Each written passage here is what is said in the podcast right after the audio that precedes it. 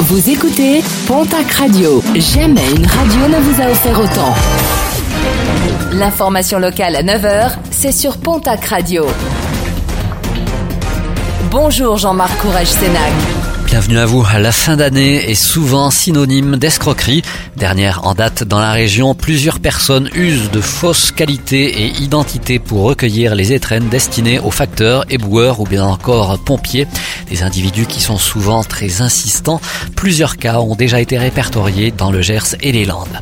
Les victimes de l'amiante ne désarment pas. L'interminable feuilleton judiciaire pour demander réparation connaîtra un nouvel épisode demain à Mont-de-Marsan. Le tribunal d'instance doit statuer sur les demandes de trois agents EDF et d'un salarié du privé de reconnaissance de la faute inexcusable de l'employeur.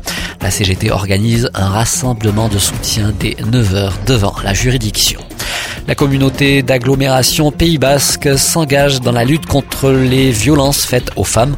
Les élus ont décidé de soutenir financièrement la réalisation d'un projet de logement d'urgence destiné à des conjoints, le plus souvent des femmes victimes de violences. Un vote unanime des élus qui regrettent toutefois le désengagement de l'État avec une aide moindre que celle demandée par les élus basques. L'inquiétude des pharmacies dans les petites villes et villes moyennes pour faire face aux changements d'habitude de consommation de leur clientèle. Les petites officines sont de plus en plus menacées par les grands pôles commerciaux. Seule solution pour survivre, se rapprocher des cabinets médicaux ou se regrouper pour rationaliser les coûts.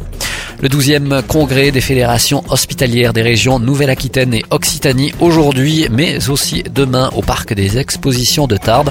Plus de 300 personnes élues, directeurs, médecins et soignants issus du secteur hospitalier et médico-social y participent. L'innovation sera le thème de ce congrès.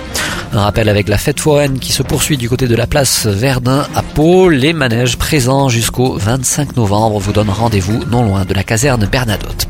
Et puis le coup d'envoi du concours d'affiches des fêtes de Bayonne 2019, les candidats ont jusqu'au 26 novembre pour déposer leur projet.